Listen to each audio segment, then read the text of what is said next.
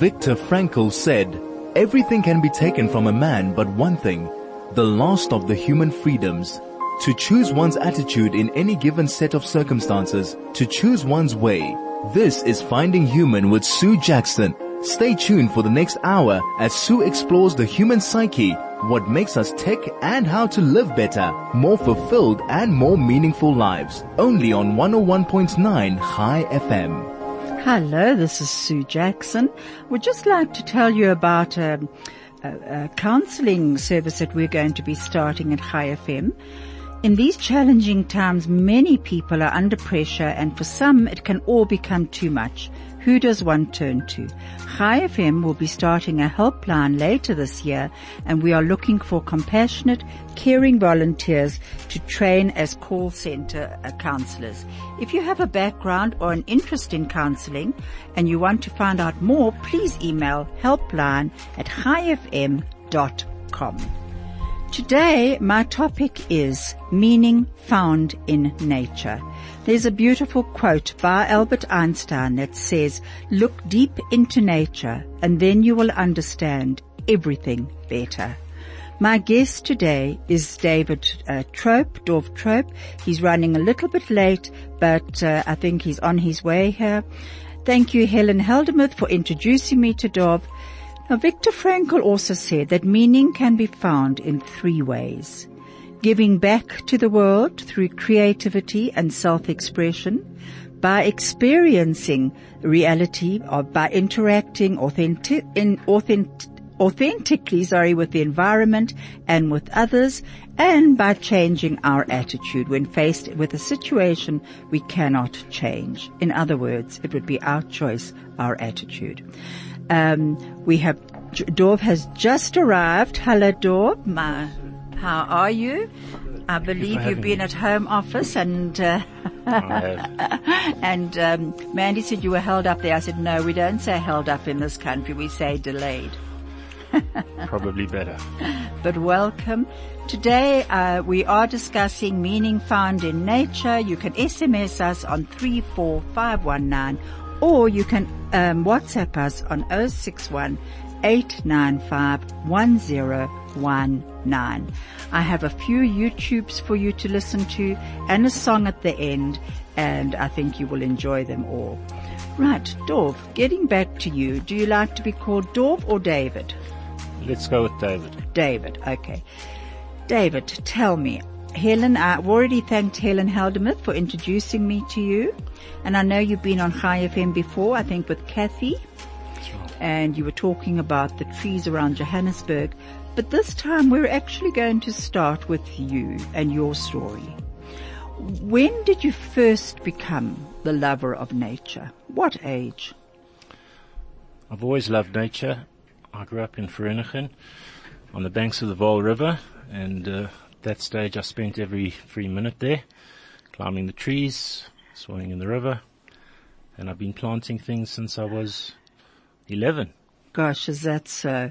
Going back to Vereeniging for a moment, I remember also living there as a little girl and going for a walk with my dad often in the evening along the banks of the river, of the Klipspruit and um, the Klip River. And we used to collect pebbles and I used to love walking under those willow trees. It was the most beautiful feeling hiding under all those willows. Now, you also come from a farming background, I, I think Helen said. Is that right? That's right. Tell me about that. What are your earliest memories of that? My late dad was a farmer. hmm He farmed in the Grootvlei district, mostly cattle and maize. And I used to go out with him in the holidays to, to spend the day and occasionally to sleep over from the time that I was about 10 or 11. And, was uh, that a treat for you? It was. What was, what was in that treat? Apart from spending time with your dad. I just loved the wide open spaces, the mountains, the animals. That's uh, what excites me. It, and, and then when you went to school, what, what age did you leave Vereeniging? I came to King David Hostel when I was 14 As a boarder. as a boarder. finished up at King David Linksfield. So all of a sudden, well, at least you had the ridge as a backing there, so you, there was still nature. But in actual fact, you came from an environment of nature to a pretty much built up environment. Uh, How did you settle? I loved my time at the hostel. It was like a big family and uh, we were given a lot of freedom to do whatever we wanted. Uh, every Wednesday I used to go for a walk up the ridge and spend some time in nature. And what did you, when when you were up on that ridge, what were the feelings that you actually had? Do you remember?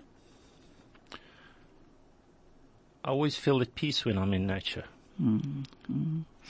You know, there's a lot at the moment that is um, to being spoken about the the ecotherapy of nature, which is the healing power of nature, and um, it is it is well known that in nature there are relaxing uh, elements and there are endorphins that are stimulated by being in nature.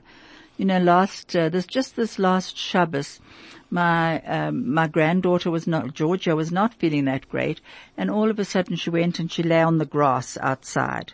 And the next minute I saw my husband, her grandfather, going and lying next to her on the grass. And it was the most beautiful picture of the two of them lying on the grass, looking up at the sky. And afterwards she said to me, you know what, Safta, that actually has made me feel better, lying on the grass and watching the sky. There's no question. That's free therapy. It is free therapy. And I think that's, that's what Viktor Frankl says when he talks about the ways of finding meaning in the experiential things. So often they are free, but we do overlook them. It's the, the, it's nature, it's, um, um, friendship, it's, you know, all of those which are free to us, but we so often do overlook them. So, just tell me for yourself, what, you then went from, what happened when you left King David? What did you decide to do? I spent a year in the army and then I spent a year traveling with some friends across Israel and Europe and then I became a farmer. Joined my father and my, and my brother and we managed some farms in the, on the Highveld and that was six great years. Oh, were they? What, as a farmer's life, what, what do you think is the, are the best times for a farmer? Each day. I'm talking about daily. For me, the most precious time was early in the morning. A little What bit early to get up. It's difficult to get up when it's dark and cold outside, but once you're up and you see the sunrise and you, and you s- smell the, the moisture on the, on the grass and you see the, the animals and the, and the, and the, the fields and the, and the mountains, then I felt at peace. Did you? So it actually, it feeds your soul. It does. Do you know that um, Judaism, as you know, has a a bracha for everything, a blessing for everything, which I think is just so absolutely beautiful. They're the the blessings over uh, the fragrant plants. They're blessings over trees, over oh, certainly over seeing the ocean for the first time or lightning. Um, when I say the first time, I mean if you haven't seen it for a while, the ocean. But the, the blessing over blossoms, the fragrance of blossoms, and there's quite, there's actually nothing quite like that smell of, of the cut uh, lawn, cut, cut grass. I love that smell. This is Finding Human with Sue Jackson. Only on 101.9 High FM. Hello, this is Sue Jackson on Finding Human. We're going to be listening to a, a, a YouTube by Healing Quest and Deepak Chopra is going to be talking about the healing power of nature. David, I would love you to listen to this because it just will make such sense to you and your soul. I'm all ears, sir.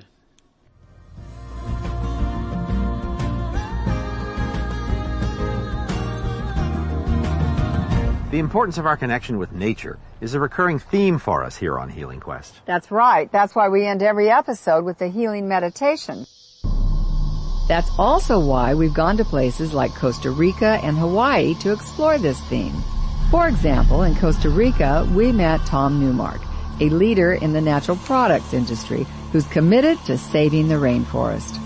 The rainforest represents about 1% of the landmass on the planet.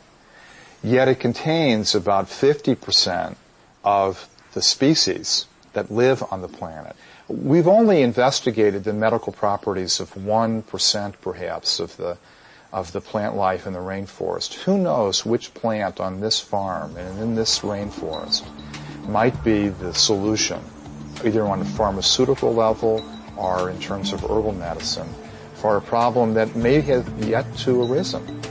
So there's something about the play and display of evolution that is most vibrant, most dramatic here in the rainforest.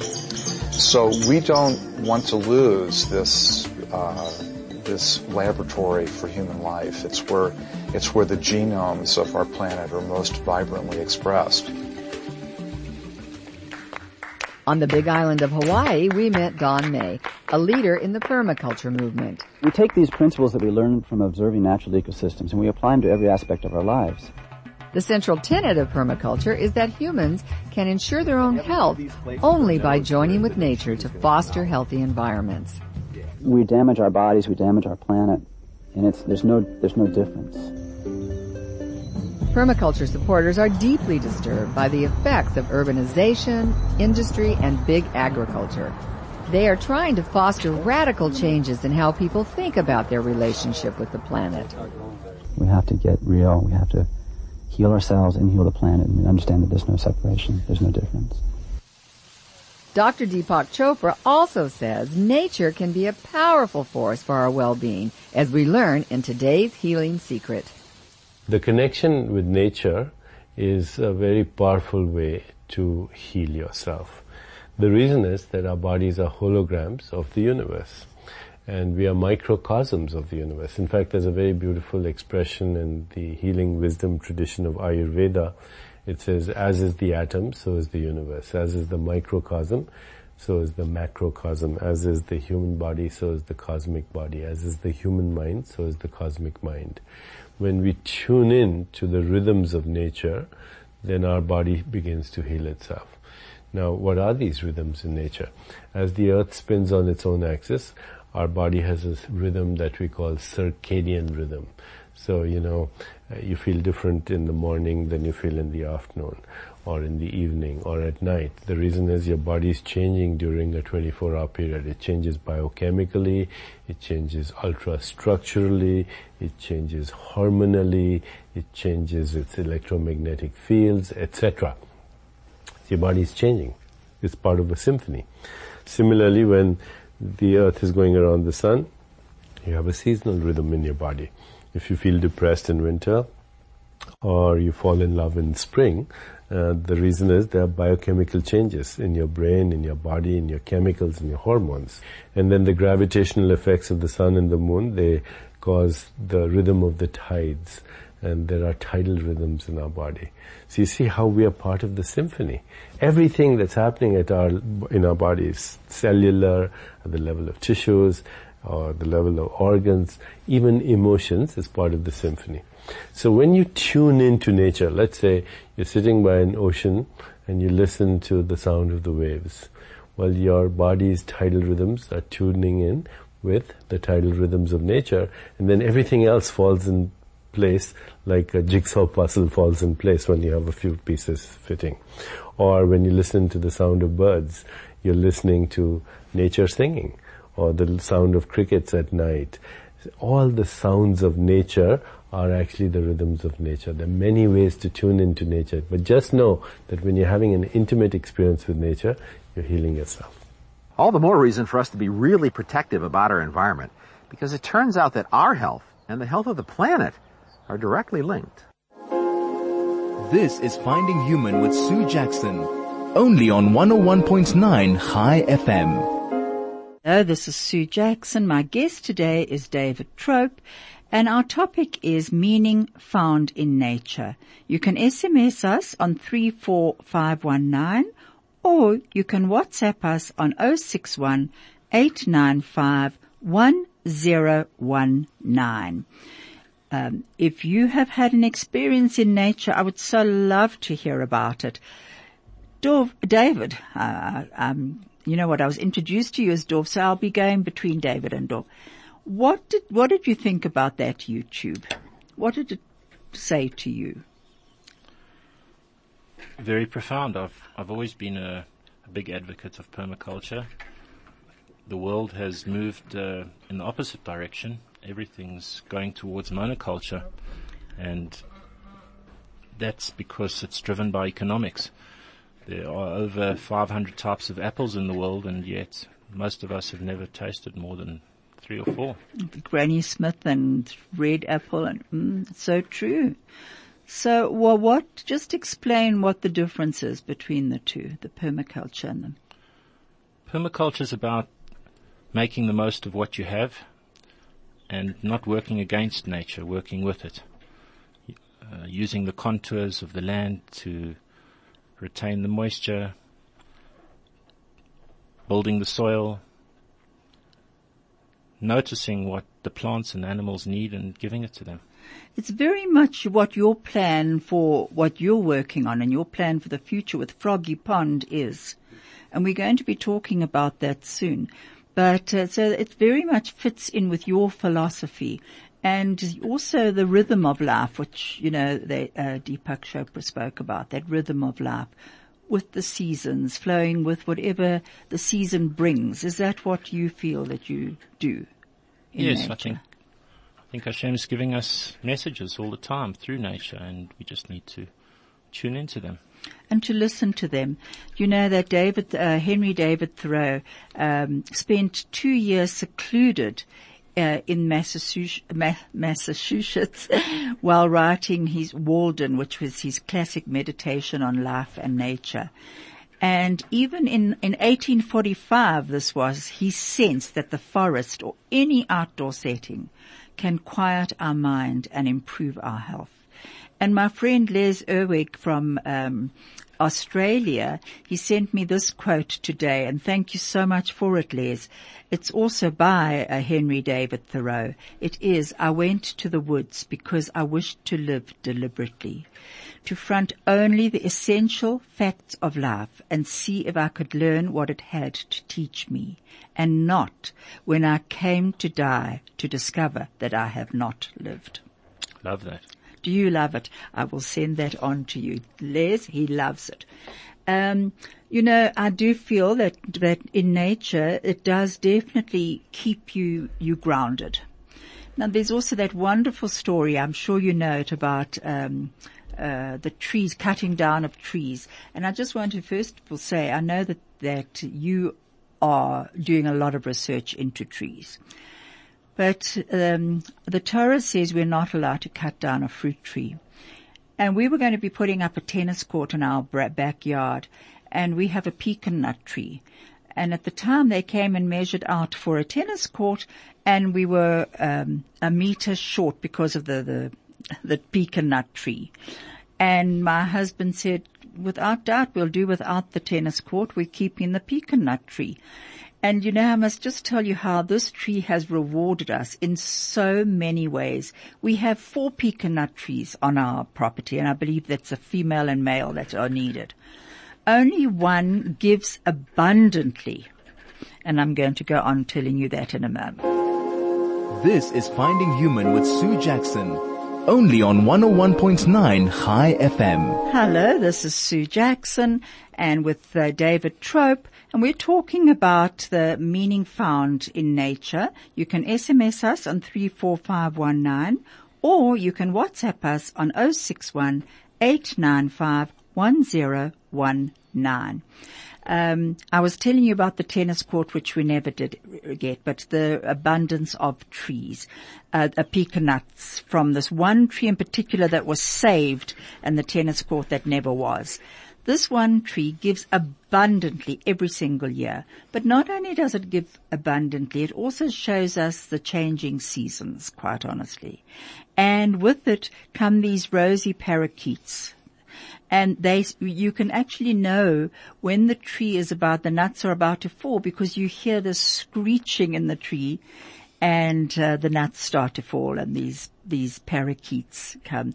So it's beautiful seeing when they lo- lose their leaves, when the nuts fall, uh, when the blossoms come, and then you know the, the birds. It brings so much pleasure into all our lives that it's watched all of us grow old or grow up. Our children to grow up, and my husband and I to grow older, and. Um, uh, Rabbi Nachman of Breslov said about trees, I love this. He was once traveling with his Hasidim by, by carriage, and as it grew dark, they came to an inn where they spent the night. And during the night, he began to cry very loudly in his sleep, and he woke up absolutely everyone in the in the inn, and all of them came running in to see what had happened.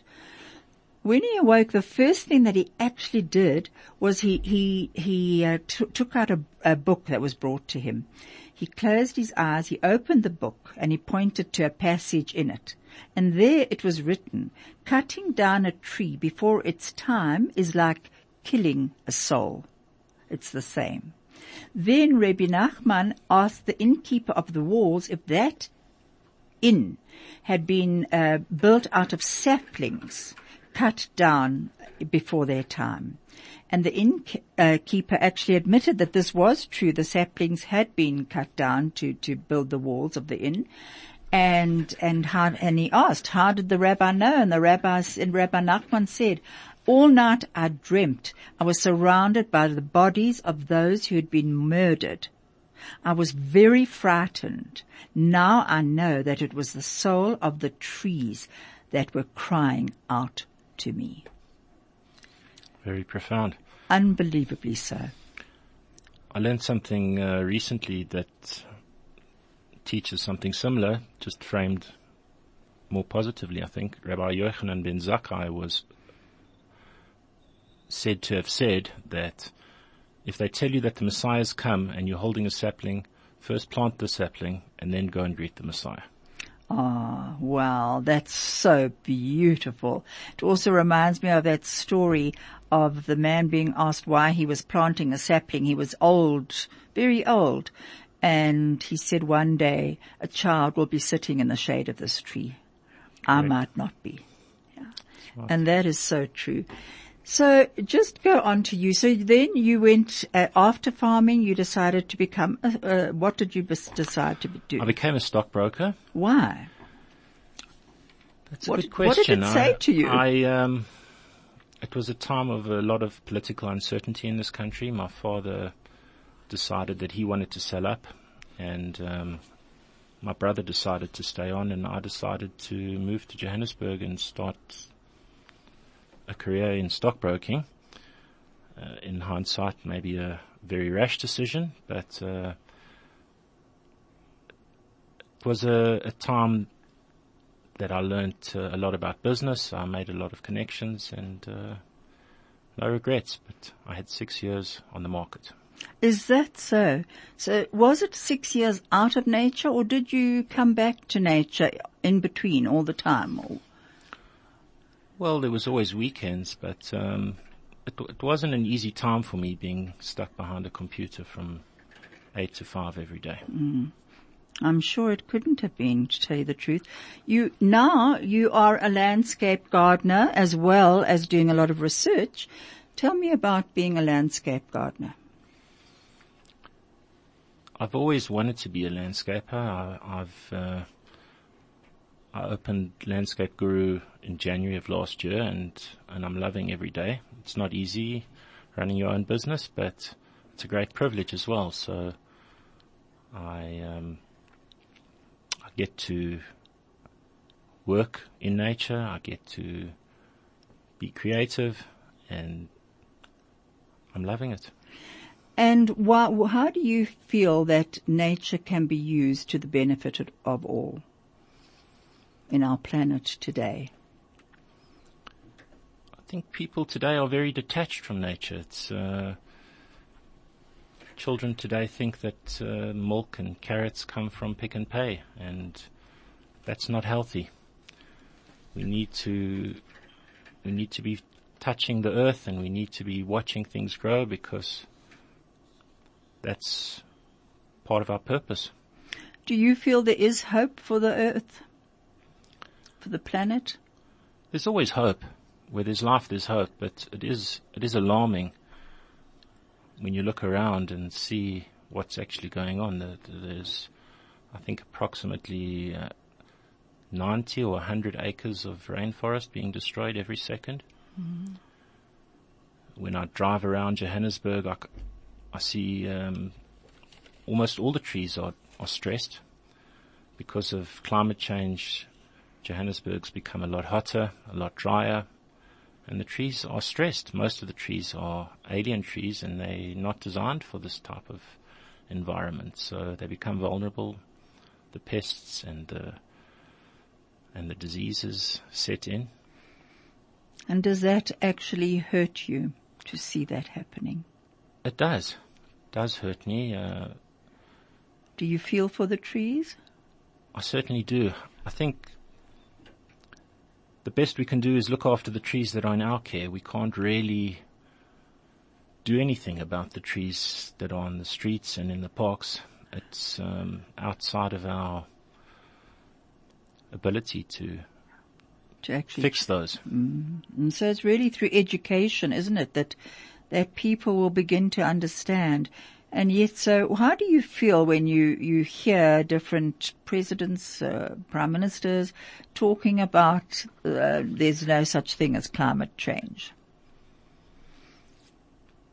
You shaking your I head. I think that's nonsense. I, I, I, don't think, I think you have to be a non-thinker to, to think that things aren't changing mm. and being impacted on negatively. Uh, it's plain to see. You know that Susan Simard, um, a researcher, she did 30 years research in in uh, the Canadian forests, and she what she discovered. She gave a TED talk, a very interesting TED talk actually. She was saying that underneath the trees, there's this vast, vast. Um, cosmic uh, movement going on network. and network and that the trees are talking to each other and they talk over vast distances. Now, I must admit, I was looking up at the ridge behind us and I was looking at all those trees and I was thinking to myself, I would love to know what you're saying to each other. Isn't it fascinating? It's a world that we don't understand. We don't even know about. There's no question. There's up to 10 billion microorganisms in a gram of healthy soil. And it's a very complex science and something that I've just started to to study. It's absolutely fascinating. How absolutely amazing. And what about the male and the female uh, um, trees? I believe in avocado trees, for instance, nut trees. I think apples and pears as well. Is that right? Just tell me a bit about that. There are a few species where you need a male and a female, but it's actually quite uncommon. The wild peach is an example. But normally it's different varieties that you need uh, in domesticated fruit trees. So when it comes to things like avocados or pecan nuts, you need two different varieties, not a male and a female. Oh, is that so? So, but in pecan nuts you need the male and the female, is that right? As far as I know, it's pecan nuts also, different varieties. You mm. need two different varieties that, uh, certain varieties uh, pollinate early, some pollinate later, and they need to um, cross pollinate. They, need to, cross pollinate, so you need um, two species, two varieties that you know are compatible if you want to want the trees to bear fruit. Isn't that amazing? I mean, we just don't, we take all of these for granted. And the, as, as you're talking, I'm thinking about the pecan nut trees in our garden. The one my husband was saying today gives us a very small crop of, of, of nuts, but uh, they they're a different shape to yes. the one that it gives us in abundance. Yes, I think they that I'm aware of approximately 20 varieties of pecan nuts. Wow, is that so? And then the other thing that I received from Les, thank you again Les, thank goodness you're listening from Australia, um, was about forest bathing. And this is a great, great thing for your health. Now, that's not to say you have to go nakedly into the forest like a, a, a, whole lot of people on a retreat, but it's actually just to go into the forest, the sounds of the forest, the scents of the trees, the sunlight coming through the leaves, and and to smell that fresh, clean air, and also there are a few little streams running through. And it reminds me of the Knysna forests. I haven't been there for a long, long, long time. Have you been to those Knysna forests? I have. You've seen those giant trees there. And those Yellow woods, yes. yes, and those beautiful roots.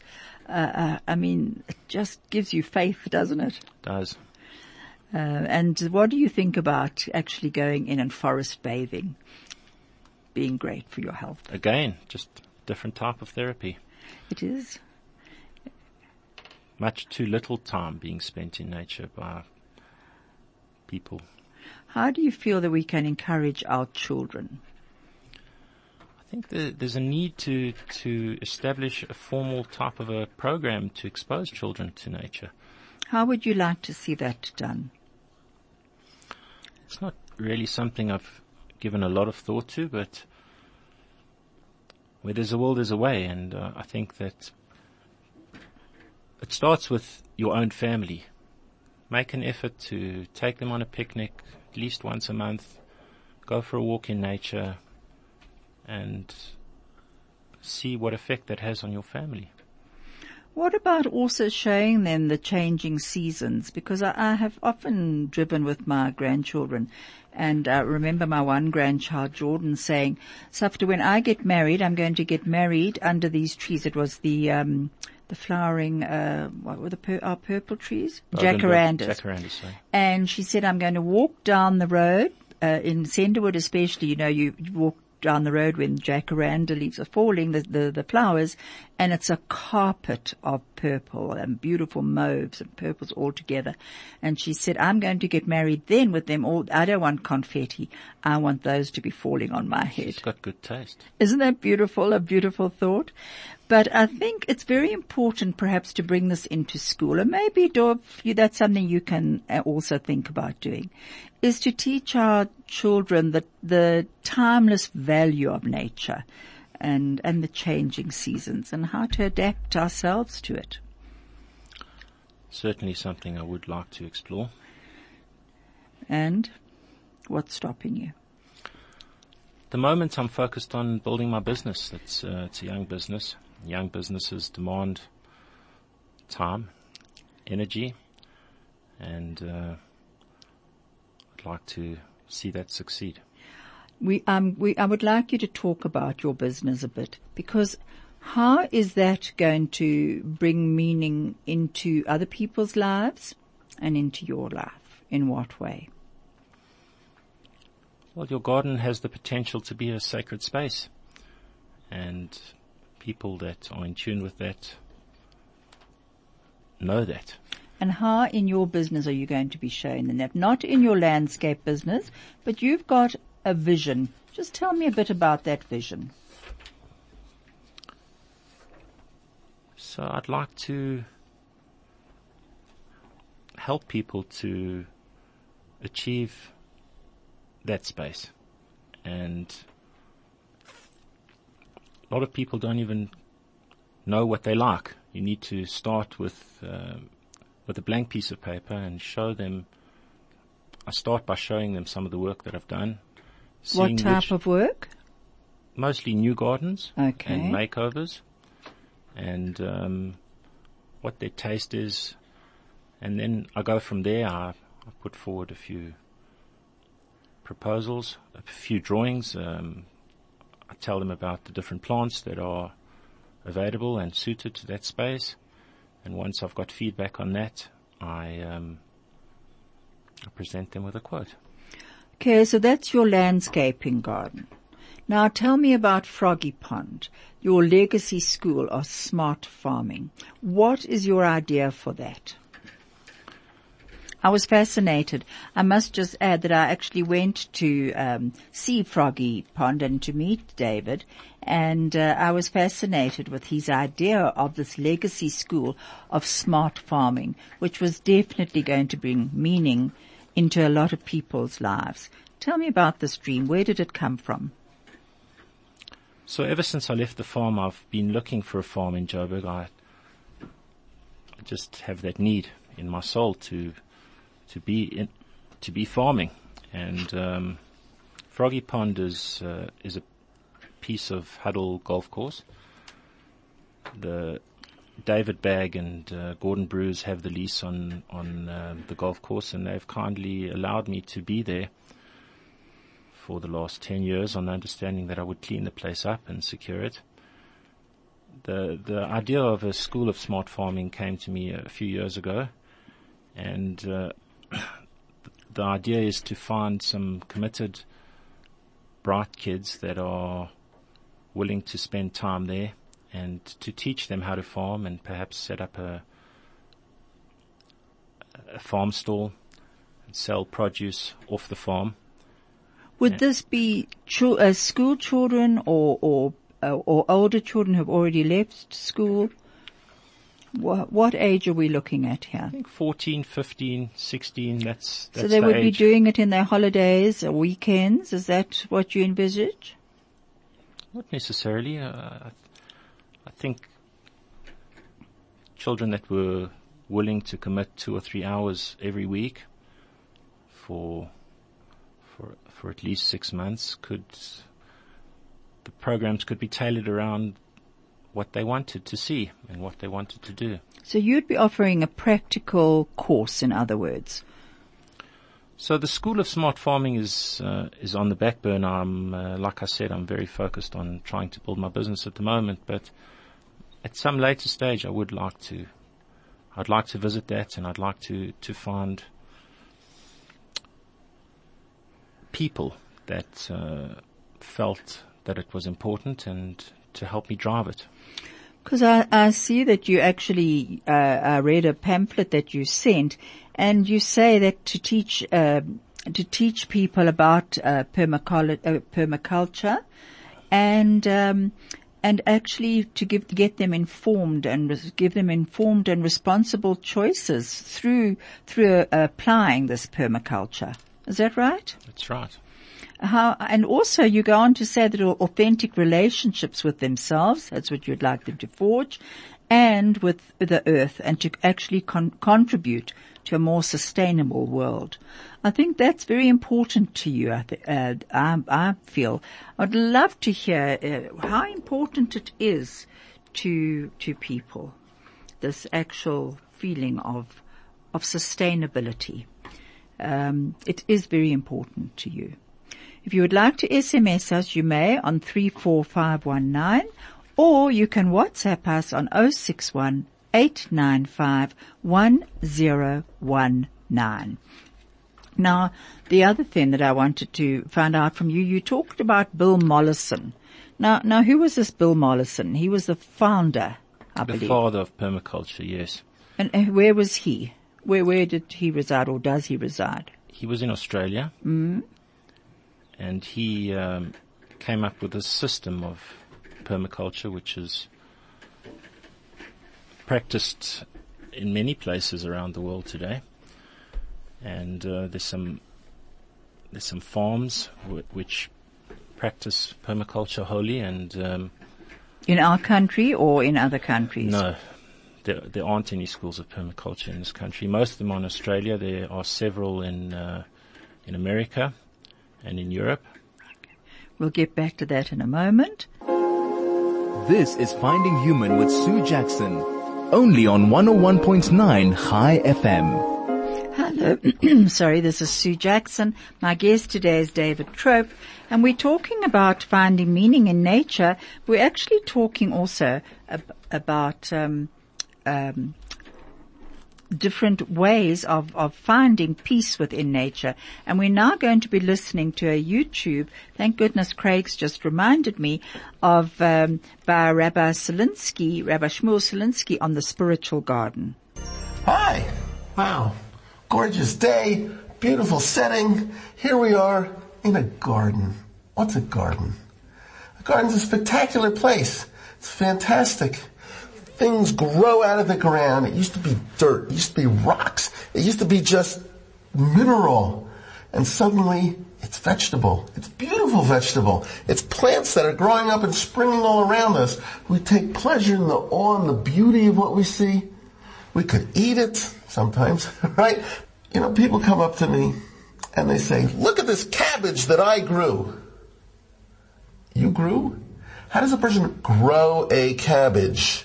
Like genetic engineering? It's some sort of a, a tissue culture? Come on, you put a seed in the ground. According to everything that we're looking at, this seed seems to decompose, it falls apart, suddenly it germinates, the little shoot comes up, pokes above the ground, the roots are going down, and the cabbage starts to grow, leaf after leaf after leaf, and it's a cabbage, but just let's think about things a little bit. That seed is underground. Is it dark underground? Very, right? How does it know which way is up? How do the roots know, oh, we're going that way? And how does the shoot know it's going that way? Once it breaks through and it's growing towards the light, of course, no problem. We know why it's, but up until then, how does it know which way is up? Well, no problem. You know, it has geotropic sensors going, come on, how does it know? I'll tell you the truth, I don't know the answer to it. I don't know anybody that knows the answer to it.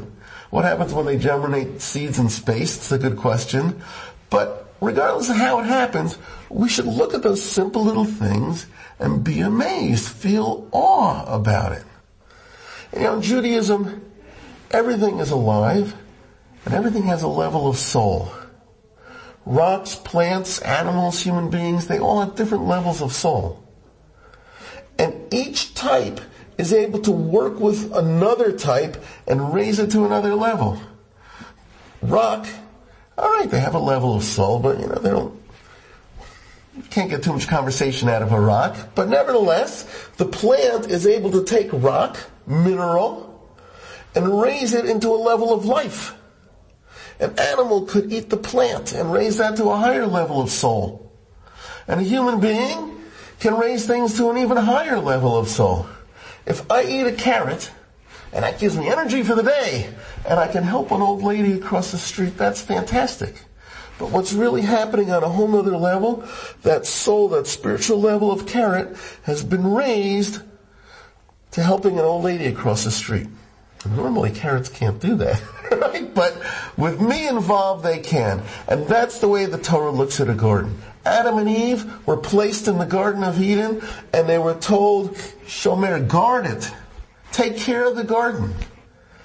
The Midrash tells us God gave us this fantastic world and said, it's all ready to go. Take good care of it. Ecology, spiritual ecology, physical ecology, those are Jewish concepts. And we got this spectacular, wonderful world here. Let's go for it. Enjoy. This is Finding Human with Sue Jackson, only on 101.9 Chai FM. Have you felt healing power of nature? You have too. Um, the, you know, it's called the e- ecotherapy, which is, and we need to start tapping into it. It's the green therapy, the, the healing therapy of nature, which heals us physically and emotionally. And, uh, it really, it's, it's quite amazing actually how it does. And, and I think it's, it's that quote by, uh, Henry David Thoreau about, if we've lived our lives without experiencing nature, we haven't really lived. You're nodding your head. David? Nobody out there can hear, watch you nodding your head. Let's go back to, to you and your, your worry at the moment is about the trees of Johannesburg and the trees around the world. Tell me a bit about that. Like I said, the, the trees are stressed in Johannesburg. It's when settlers arrived in Johannesburg at the beginning of last century, they brought a lot of alien trees with them, which are not really suited to these conditions. Many of those alien trees found their way into our wetlands, our streams, our rivers, and um, that's created a perfect storm for pests and for pathogens there's a little beetle called the shot hole borer, which is devastating trees all over South Africa at the moment, including our indigenous and wild trees. Even um, the Kruger Park has an infestation now. So this beetle carries a, a fungus with it, and that fungus, it farms that fungus inside the tree and that fungus blocks the vascular system. And I'm seeing um, sick and dying and dead trees everywhere. So can you imagine what's happening underground then with them talking to each other in the sadness of dying? I think there there must be a lot of shouting going on there at the moment. And wailing, I'm sure. Um, if the, if your trees are uh, infested or infected, how how would you see it? Um, I would love to hear if other people have actually, if anyone has has um, uh, actually seen this in nature. I know we have. We've had a tree with with it, and my husband had to very rapidly try and clear it. My my son lost a beautiful willow tree, and I'm sure it was because of that. How does it manifest? Different species manifest different symptoms. The most common symptom is dieback of the of the extremities. Small little shot holes is another one. Uh, a, a, type of a frass which is um, left at the at the bottom of the tree is a, what what is, is third, that? like a like a sawdust almost. Oh yes, almost like a lice. Mm. It's almost. Um, there's another type of frass which looks like spider webs, which you often see in the hollows of trees, which huh. is another symptom of uh, fungi um, damaging the tree. And these little um, insects that actually cause the borer, how big are they? The males are one mil, one millimeter, and the females are two. Mm. Uh, the the trees in South Africa have no natural immunity. They, they are believed to have come from Southeast Asia. Nobody knows exactly how long they've been here. They were first identified here uh, at the end of 2017. I believe they've been here for quite a number of years. And there are many uh, other types of borers which are also damaging trees and, and pathogenic fungi as well, coming up through the soil as well. So we need to really be aware of this. You you wrote a letter to um, the the mayor of Johannesburg about this. Um, I've actually got a YouTube that we're going to be about some trees that they are now treating, and I, am hoping that is because of your letter. Um, tell just we'll go back in a moment. I want you to listen to this YouTube and then tell me if you believe that this is the right treatment. This is Finding Human with Sue Jackson only on 101.9 Chai FM. Johannesburg City Parks is removing 42 infested trees in Craighall to fight the spread of the uh, short, short hole be- uh, beetle borer. The small beetle from Asia is threatening the city's urban forest. It's been killing trees at an alarming rate, as we're about to tell you, with no real solutions in place. eNCA's Janke Tolme is uh, covering uh, that uh, story for us. So, Janke, good afternoon to you. Why then is it such a threat to trees in parts of Johannesburg? Well, Jeremy, this is uh, not a new problem. They've picked up this beetle in the past about two years ago, and it's a beetle that originally comes from Asia, uh, but it seems to really be threatening uh, the trees in Johannesburg because it's uh, spreading at an alarming rate and it infects these trees and then basically uh, spreads fungus throughout the tree, which then basically starves the tree. And that's why 42 trees in Craighall is already being cut down because they have already died. And it seems like the problem is is the fact that there's no cure or pesticide that's been found yet worldwide uh, in an attempt to uh, stop the spread of this beetle while his modus operandi or his behavior is yet to be determined so while he does seem to have some favorite trees that we do find in Johannesburg uh, it seems like there's nothing that can be predicted uh, going forward about this beetle specifically Okay, what did you think about that? Was it quite accurate? That is accurate. There is no cure. The best that you can do at the moment is manage the problem. It's a bit like HIV. You can reverse it to a certain extent. You can spray your garden with uh, with a biofriendly fungicide, which which I'm doing in all my gardens, and that will keep your that will starve the beetles and, and keep them out for a year, but there is no way to cure it. A big part of the problem is that many of the street trees are infested and those trees hold up to 100,000 beetles each. Good those heavens. Beetles are raining down on gardens all around. Each beetle can fly up to two kilometers and has a potential seven million descendants in 12 months. Good heavens. That is frightening. So if they, do they all fly together when they do leave? When, when a tree has died, do they all leave to find another host tree? Only the females leave. They have um, about 80% of the progeny are female, and they only leave when there's no food left in the tree. So, Oh, so they destroy the tree. Almost dead. Mm.